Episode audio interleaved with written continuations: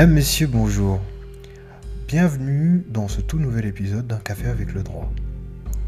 Nous continuons dans cet épisode notre série de procès historiques ayant grandement contribué à modifier la législation. Aujourd'hui, nous revenons sur un procès, un des plus marquants du XXe siècle en France, le procès de Patrick Henry, ou celui de la peine de mort. Un homme va à jamais marquer le cours de l'histoire, Maître Robert Badinter. Maître Robert Badinter fera de ce procès une tribune pour l'abolition définitive de la peine de mort en France.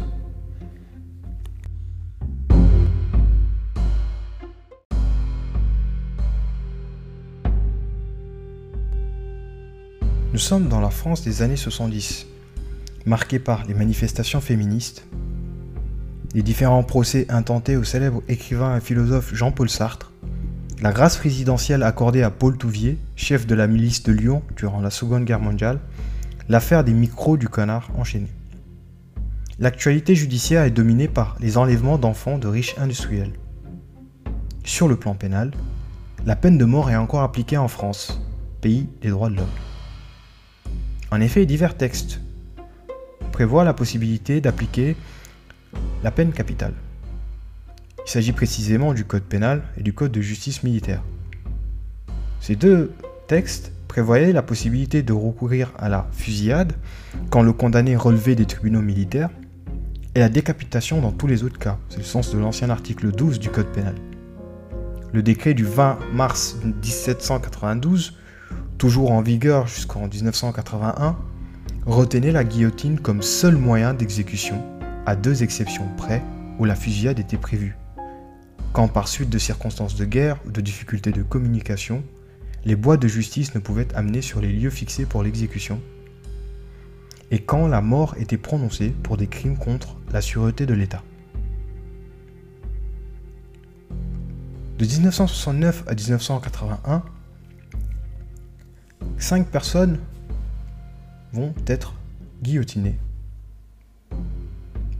ou exécutées.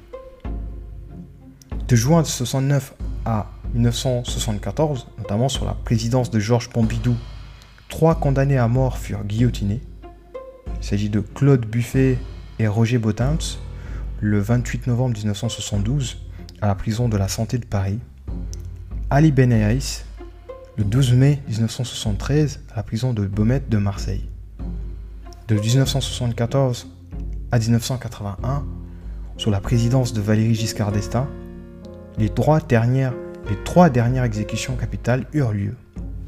Christian Ranoussi, avec la célèbre affaire Ranoussi, le 28 juillet 1976 à la prison des Baumettes de Paris. Jérôme Carin, le 23 juin 1977 à la prison de Douai, Amida Djandoubi, le 10 septembre 1977, à la prison des Baumettes de Paris.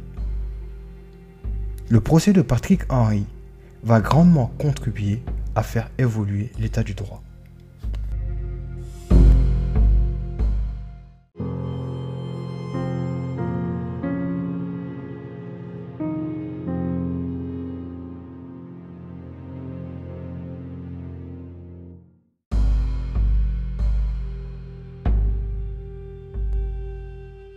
Le crime commis est odieux, exécrable, détestable. Il n'y a pas de mots pour décrire la colère et la détresse des parents du jeune Philippe Bertrand, alors âgé de 7 ans.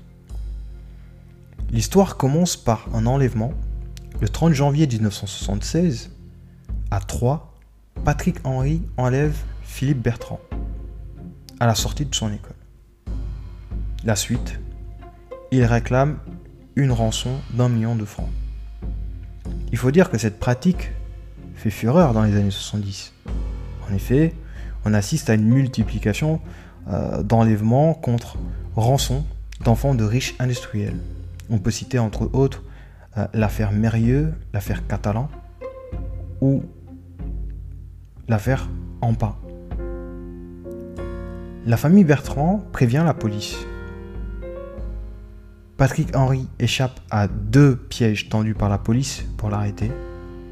Il se cache en Suisse pendant une courte période et revient en France. Selon les éléments de l'enquête, Patrick Henry aurait commis le meurtre avant de se réfugier en Suisse. Il est arrêté le 18 février 1976, la France est en émoi.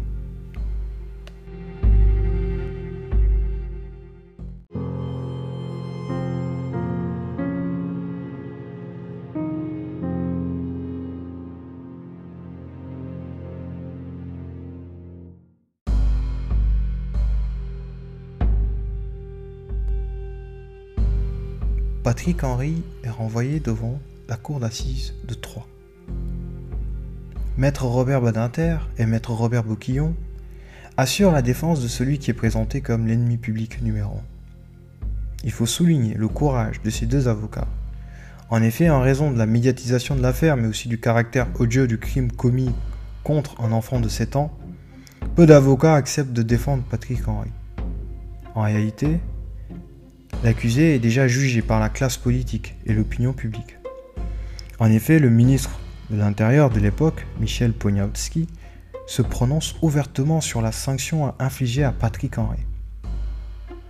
Je cite, Si j'étais juré, je me prononcerais pour la peine de mort. De tels propos portent atteinte à la présomption d'innocence, mais aussi au principe de la séparation des pouvoirs. Deux autres ministres vont tenir des propos similaires en réclamant la tête de l'accusé. Le jour du procès, la salle des pas perdus du palais de justice de Troyes est envahie par une foule qui scande À mort, à mort, Patrick Henry.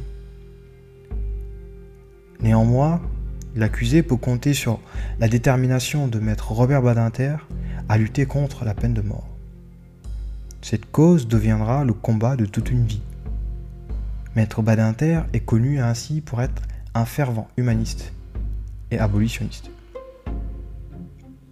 Toutefois, il est confronté à une difficulté de taille. Dans ce procès, l'accusé a avoué avoir tué la victime. Dans ces conditions, la peine encourue est la peine capitale, selon les dispositions du code pénal de l'époque.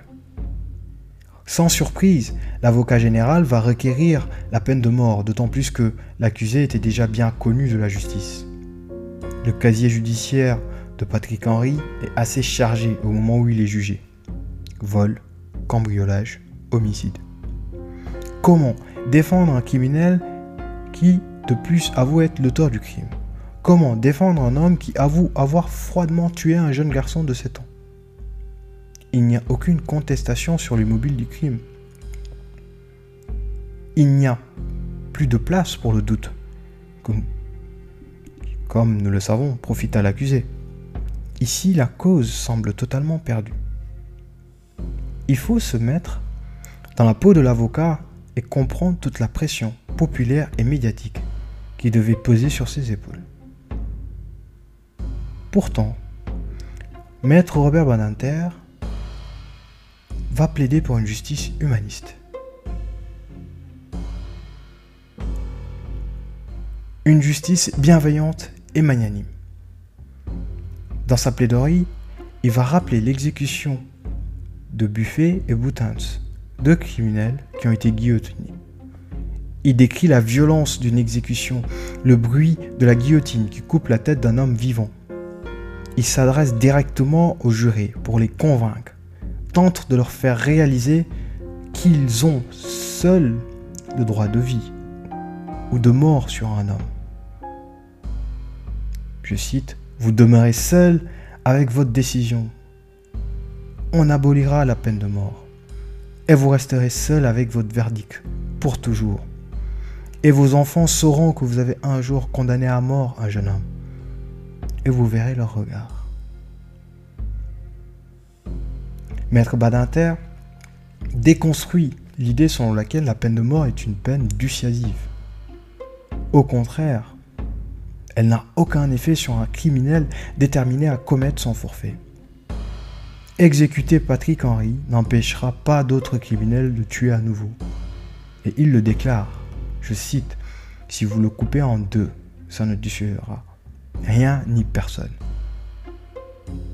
Sa plaidoirie va durer une heure et demie.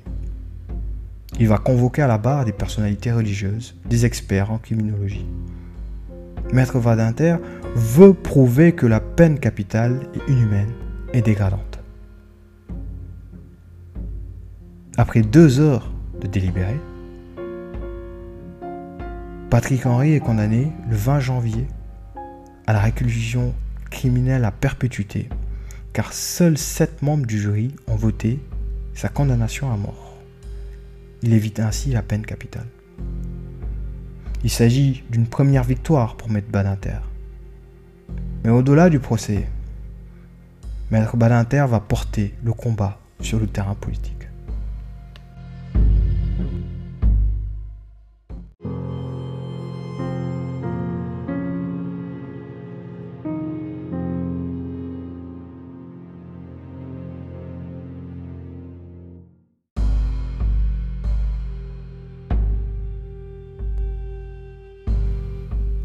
Maître Robert Badinter va porter le combat sur le terrain politique. Avant lui, d'autres illustres personnalités ont échoué. On peut citer entre autres le Pelletier et Robespierre en 1791, Lamartine avec son discours du 17 mars 1838 euh, devant une assemblée constituante conservatrice, Victor Hugo dont la vie et l'œuvre démontrent qu'il a toujours milité en faveur de l'abolition de la peine de mort. Aristide Briand, en 1908, qui a tenté à plusieurs reprises de démontrer à partir des statistiques en criminologie que la peine de mort n'est pas dissuasive pour les criminels. En 1981, Robert Badinter va bénéficier du soutien politique de la gauche française. En effet, le 10 mai 1981, François Mitterrand, dont l'une des promesses de campagne était de supprimer la peine capitale, est élu président de la République. Les élections législatives du 21 juin lui confèrent une majorité absolue à l'Assemblée nationale. Les conditions sont réunies pour que la peine de mort soit enfin abolie. Robert Badinter, le nouveau garde des sceaux du gouvernement de Pierre Mauroy, a la responsabilité de défendre le projet. Le 17 septembre 1981, Robert Badinter a rendez-vous avec l'histoire. Il va prononcer un discours, une plaidoirie mémorable en faveur de l'abolition de la peine de mort en l'Assemblée nationale. Je cite Demain, grâce à vous, la justice française ne sera plus une justice qui tue. Demain, grâce à vous, il n'y aura plus pour notre honte commune d'exécution furtive, à l'aube sous le dé noir dans les prisons françaises. Demain, les pages sanglantes de notre histoire seront tournées. Le 18 septembre 1981, l'abolition de la peine de mort est votée.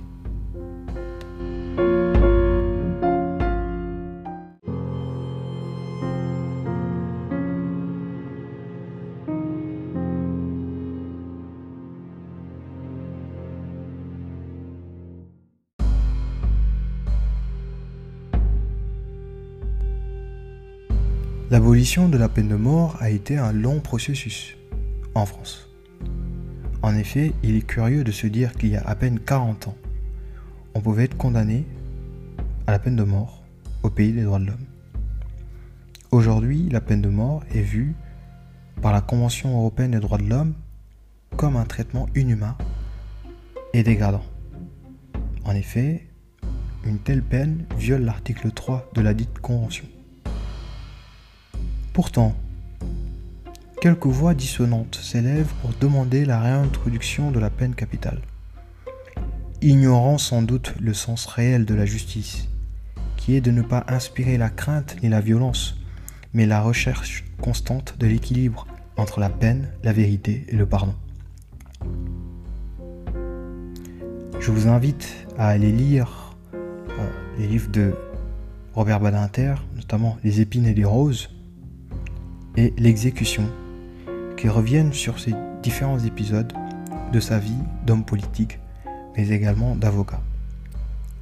Je vous remercie de m'avoir écouté et je vous donne rendez-vous pour un prochain épisode dans Un café avec le droit.